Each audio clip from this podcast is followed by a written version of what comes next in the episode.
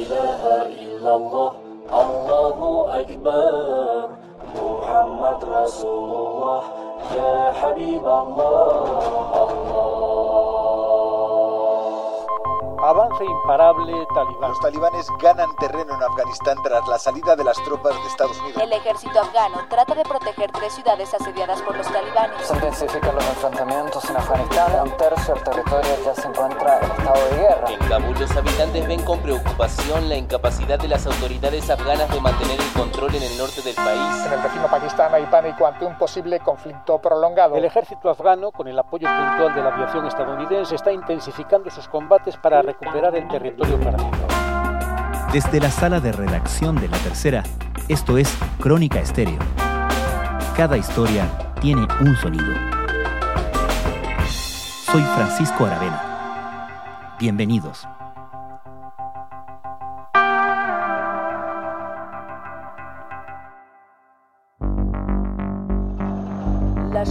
Estados Unidos empiezan a retirarse de Afganistán tal como anunció el jueves la Casa Blanca. El Pentágono despliega, sin embargo, fuerzas adicionales en la región para disuadir a cualquier grupo de posibles ataques. Biden ya anunció que la retirada de las tropas comenzaría antes del 1 de mayo con el objetivo de que la operación se complete antes del vigésimo aniversario de los atentados del 11 de septiembre de 2001. Se le ha llamado la guerra sin fin pero el gobierno de Estados Unidos está decidido a terminarla, al menos por su parte. La guerra de Afganistán es la más larga de la historia de Estados Unidos. Comenzó en octubre de 2001 con la misión de Tarkat al entonces líder de Al-Qaeda, Osama Bin Laden, el cerebro de los atentados contra el World Trade Center. La progresiva materialización del anuncio del presidente Joe Biden de la retirada de las tropas estadounidenses de Afganistán tras 20 años está generando en ese país el efecto que se anticipaba, pero a mayor ritmo. Los talibanes, cuyo control del Estado afgano fue anulado tras la invasión norteamericana de 2001, quedando como grupo reducido a su mínima expresión, han comenzado a recuperar el control de importantes zonas del territorio. En algunas ciudades han entrado sin disparar un tiro, en otras han anulado fácilmente la resistencia del ejército afgano que trata de arreglárselas para luchar sin la compañía del que fuera su poderoso aliado de Occidente. Los talibanes multiplican sus ataques contra policías y militares afganos, por lo que es difícil predecir el futuro del país. Muchos analistas creen que la retirada... Después de la exitosa campaña del pasado fin de semana, los talibanes dominan ahora nueve de las 34 capitales provinciales del país y muchos creen que ya es cosa de semanas para que terminen por controlar la capital Kabul y asumir el dominio total. ¿Cuánto de todo esto podrá seguir ignorando Estados Unidos en su decisión de salir por completo de ese país? ¿Cuánto se arriesga a que Afganistán vuelva a ser la base de operaciones de grupos terroristas que planeen ataques como el que desató en primer lugar la guerra el 11 de septiembre de 2001? ¿Cuáles son las consecuencias de este drástico cambio en el equilibrio de poderes de la zona?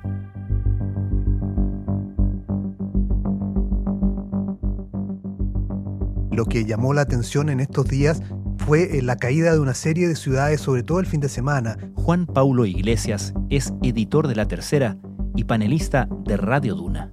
Desde el viernes hasta el lunes cayeron cinco capitales provinciales en, en Afganistán y a esta altura hasta hoy ya van nueve que han caído en manos de los talibanes. Los talibanes continúan ganando terreno en el norte de Afganistán a las fuerzas afganas que abandonan sus puestos. Cientos de soldados han cruzado la frontera a Tayikistán. Controlan ya unos 80 de los 407 distritos del país. Su ofensiva comenzó el pasado abril después de la confirmación por parte del presidente Joe Biden de la retirada de las tropas estadounidenses que se completará a finales de agosto. Un proceso que ha sido muy rápido, muy acelerado y en el cual se produjo probablemente lo más relevante en el caso de todas estas ciudades que han caído es el caso de Kunduz, que es una ciudad en el norte de, de, Afganistán, al norte de Kabul, una ciudad que además es muy estratégica porque por ahí pasan distintas vías que vienen desde los países limítrofes del norte de Afganistán y son vías de comunicación y de comercio muy importantes. Y es una ciudad además muy simbólica porque fue la última ciudad que tuvieron los talibanes y que finalmente cayó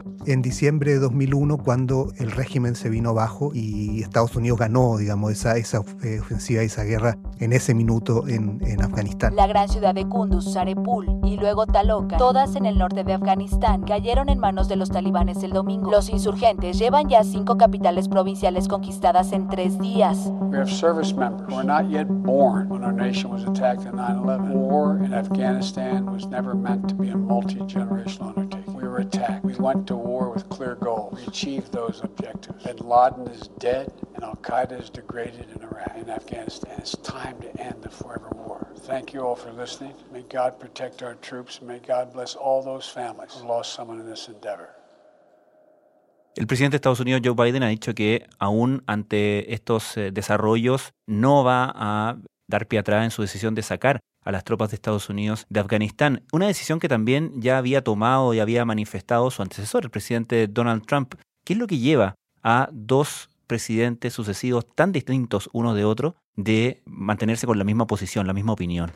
Hay, dos factores clave importantes en esto. Uno es el cansancio, el agotamiento que hay en la sociedad estadounidense con respecto a la guerra en Afganistán y a la presencia de Estados Unidos en, en Afganistán. Y otro, probablemente más relevante en este minuto, es el costo que implica para Estados Unidos estar en Afganistán y llevar muchos años, dos décadas ya en, esa zona un punto al cual citó eh, el presidente Biden recientemente. E incluso en esa referencia Biden insistió que ellos no fueron a Afganistán a reconstruir el país, eh, reconstruirlo de la crisis en que lo había dejado los talibanes, sino que fueron a enfrentar las amenazas de seguridad que representaba Afganistán para Estados Unidos, que era el tema del terrorismo, de haberse convertido en una suerte de santuario de Al Qaeda en ese minuto, de grupos terroristas. Y para Estados Unidos ese objetivo se cumplió. Hoy día ya no hay inmediatamente una amenaza, ya no es Al Qaeda lo que era en ese minuto cuando se produjo el ataque del 2001. Por lo tanto, ese objetivo se cumplió. Y como insiste Biden y también lo planteaba Trump, el objetivo ahí no era reconstruir el país, era minuto de que se fueran. Digamos, un tema además que venía de hace mucho tiempo. Hay que recordar que incluso el presidente Obama en su minuto también eh, prometió retirarse, cosa que finalmente no se concretó. Good evening, Bagram Air Base. This outpost is more than 7,000 miles from home, but for over a decade, it's been close to our hearts. Because here, in Afghanistan, more than half a million of our sons and daughters have sacrificed to protect our country.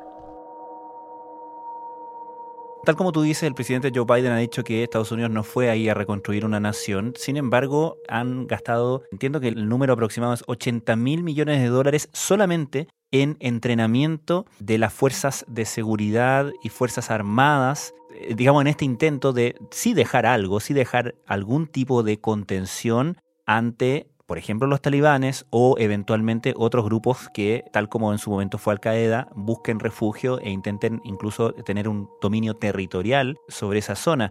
¿En qué posición, en qué pie está ese gobierno, ese Afganistán, por así decirlo, organizado o con intención de organizarse como país, como Estado, que está siendo amenazado y atacado y por lo visto perdiendo bastante rápido frente a los talibanes?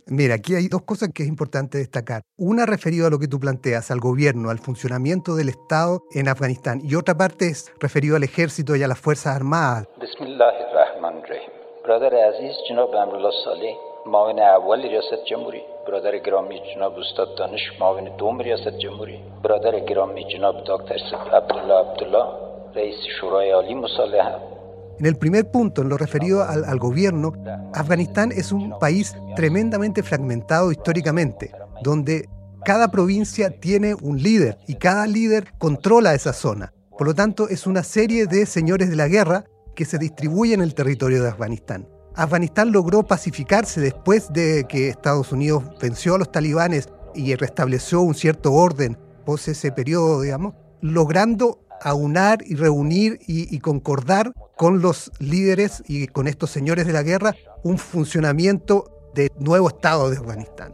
Se acordó en ese minuto a un líder que fue Hamid Karzai, que fue el presidente de Afganistán durante mucho tiempo y que logró conciliar a todos estos grupos y a todos estos líderes locales. El problema es que esos líderes locales siguen operando. Y en la medida en que no mantengan una buena relación con este gobierno central, un gobierno central que además es muy centralista, que comentaba un, experto del International Crisis Group, experto en Afganistán, comentaba que el gobierno de Afganistán es un gobierno tremendamente centralista y un presidencialismo muy extremo, lo que lleva a que ese gobierno centralista busque copar los espacios en distintas partes del país, lo que termina generando muchos roces y muchas tensiones con estos señores de la guerra o estos líderes locales y que hace muy difícil gobernar el país. Y Amit Karzai lo había logrado relativamente bien, pero el actual presidente enfrenta serios problemas y es visto por muchos como uno de los responsables de que el ambiente hoy día esté mucho más frágil de lo que estaba hace algunos años atrás.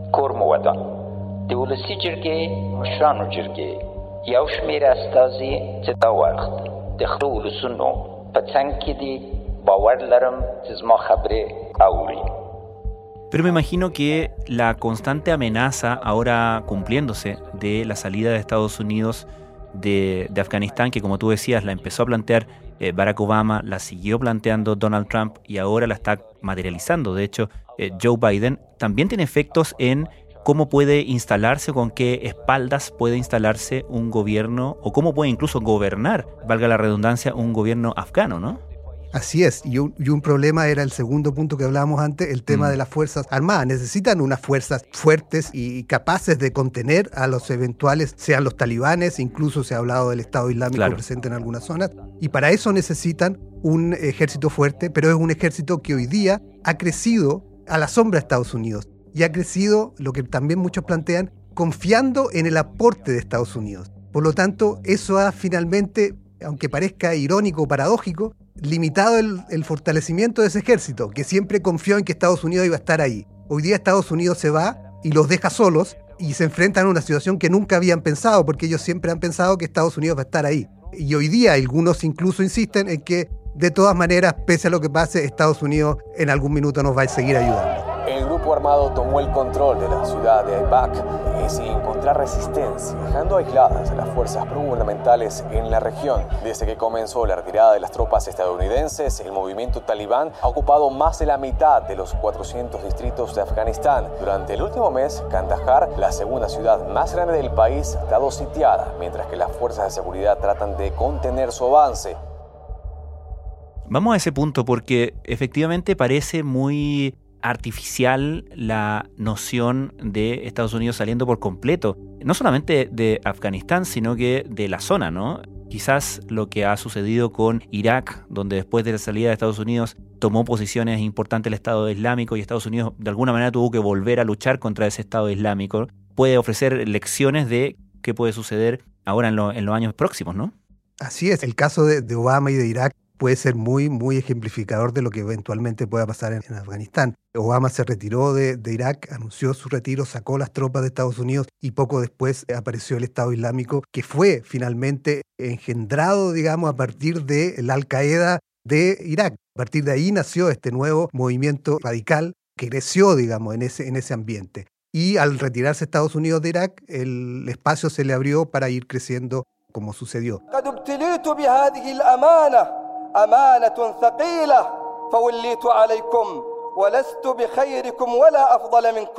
Eso eventualmente podría pasar de nuevo ahora en Afganistán. Los talibanes han avanzado aceleradamente, algunos plantean que incluso en un mes podría caer Kabul, otros en un escenario un poco más largo plantean 90 días.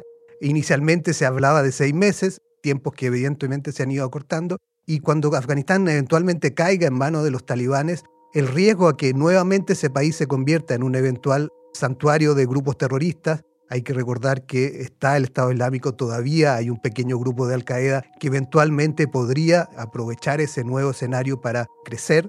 Evidentemente va a llevar a Estados Unidos a volver de alguna eh, manera a Afganistán porque uno de sus objetivos, como decíamos antes, es el de la seguridad y si la seguridad internacional y de las posibilidades de que renazca el terrorismo están latentes o empiezan a florecer de nuevo, evidentemente, como pasó en Irak, van a tener que volver. Y ante esta situación, ¿cuál ha sido la posición del el resto del mundo, de las otras potencias e incluso de los países importantes ahí en la zona que ven cómo se está produciendo este cambio de balance en el poder tan, tan drástico, ¿no?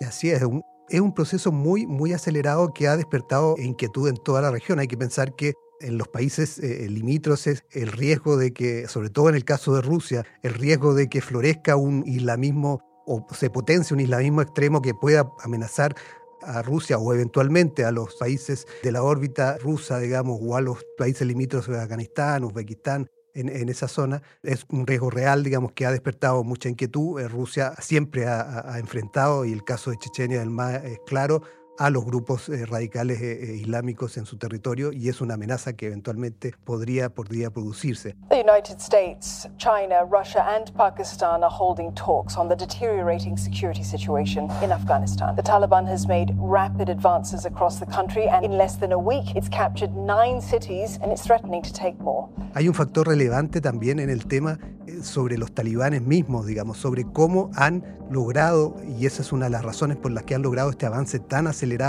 han aprendido algunas lecciones del pasado que le han permitido hoy día establecer mucho más redes en Afganistán. Antes los talibanes eran básicamente un grupo de la etnia pashtun en el sur de Afganistán, donde eh, finalmente contaban con aliados en toda esa región del sur de Afganistán. Hoy día los talibanes han logrado establecer lazos en distintas partes, hay incluso grupos o, miembros tayikos de, otras etnias de Afganistán que antes no estaban, y que le dan una mayor solidez a los talibanes que han permitido también ese avance tan acelerado que hemos visto en el último tiempo. Y entiendo que también es un grupo que, si hacemos la diferencia, por ejemplo, con el Estado Islámico, que es probablemente el ejemplo que tenemos más, más cercanos en términos de, referencia y de amenaza, es más dialogante en el sentido de que ha establecido algún tipo de conversación, trato, no solamente con el gobierno afgano, sino que también incluso con la autoridad estadounidense. Así es, ellos estuvieron en una mesa de negociaciones, recordemos, durante el gobierno de Trump, y se llegó a firmar un acuerdo en febrero de 2020, si no me equivoco, donde se estableció una serie de pasos que tenían que seguirse para que finalmente se llegara a una suerte de gobierno de coalición que permitiera a los talibanes incluso entrar al gobierno. Ese es un cambio, evidentemente, de, la forma y el estilo de los talibanes con respecto a los del pasado, a los del 2001, que todavía está presente y que algunos plantean que es el camino para salir de esta crisis, lograr llegar a un acuerdo que permita establecer un gobierno de coalición donde se integre a los talibanes y que el país logre avanzar en esas condiciones.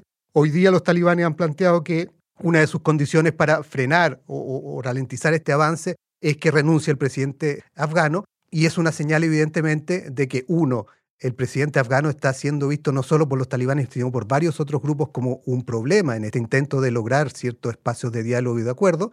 Y segundo, que si se logra ese espacio de diálogo y esa posibilidad de gobierno de coalición, eventualmente los talibanes podrían integrarlo y detener la ofensiva actual. Pero ese es un escenario todavía muy hipotético. Y un dato no menor ahí es que la visión de los talibanes para la vida de los ciudadanos es bastante drástica e incompatible con otras visiones, ¿no? Estamos hablando de la aplicación de la ley islámica más drástica posible, donde a las mujeres no se les permite transitar y donde por lo demás eh, se han reportado en estos últimos días incluso ejecuciones de funcionarios de gobierno afgano y desde luego de personas que han colaborado y que estuvieron trabajando estos años con las fuerzas estadounidenses. Así es, los talibanes son un, un grupo radical con una visión del Islam muy, muy integrista, muy radical, que evidentemente en esas condiciones son incompatibles con cualquier régimen democrático como el que hoy día en cierta medida está operando en Afganistán. Según los últimos informes, en los distritos que ahora controlan los talibanes ya se han impuesto restricciones a las mujeres y a los medios de comunicación. A las mujeres no se les permite salir de casa sin un acompañante masculino. Hay reportes también de cierre de clínicas y de medios de comunicación. Una peligrosa deriva que se registra a pesar de las promesas de los talibanes de que los ciudadanos no deben tener nada que temer. Cualquier eh, gobierno de coalición implica concesiones que hay que ver si los talibanes están dispuestos. Como tú dices, la posición de los talibanes con respecto, por ejemplo, a las mujeres es muy, es muy radical. Y muchos recuerdan, digamos, lo que pasó ya hace 25 años cuando los talibanes entraron a Kabul y tomaron el poder por primera vez. En las universidades echaron a las mujeres, las niñas no podían eh, seguir en el colegio después de los 11, 12 años, no podían estudiar y en ese minuto Afganistán tenía una masa de, profesionales, mujeres, digamos, importantes, haciendo clases en las universidades de, Afganistán, que tuvieron que irse, al exilio ante la persecución de los talibanes, más allá de todos los eh, otros temas que tú planteas de las ejecuciones que se han denunciado en estas últimas semanas de avance talibán. A fin de cuentas, Juan Pablo, estamos esperando que esto sea aún con todo lo que está pasando, celebrado en Estados Unidos como una ocasión festiva, por ejemplo, para el vigésimo aniversario de los atentados del 11 de septiembre? A ver, si lo pensamos desde la óptica de quienes deseaban sacar a las fuerzas de Estados Unidos de Afganistán y a quienes se oponían a que Estados Unidos siguiera participando en esos conflictos, es un paso positivo. Ahora, evidentemente, si ese aniversario se da en medio de esta ola y este avance tan arrasador de los talibanes que hemos visto en la última semana, evidentemente no va a ser una celebración demasiado festiva y unos 20 años del 2001 demasiado festivos, porque evidentemente la amenaza de los talibanes va a seguir ahí pese a que han pasado dos décadas desde que Estados Unidos intentó contener a los talibanes en Afganistán y el resultado parece no haber sido el mejor. Good afternoon. On my orders, the United States military has begun strikes against Al Qaeda terrorist training camps and military installations of the Taliban regime in Afghanistan. Juan Pablo Iglesias, muchas gracias. Gracias a ti. As a terrorist base of operations and to attack the military capability of the Taliban regime. We are joined in this operation by our staunch friend, Great Britain. Other close friends, including Canada, Australia, Germany, and France, have pledged forces as the operation unfolds. More than 40 countries in the Middle East, Africa, Europe, and across Asia have granted air transit or landing rights. Many more have shared intelligence. We are supported by the collective will of the world.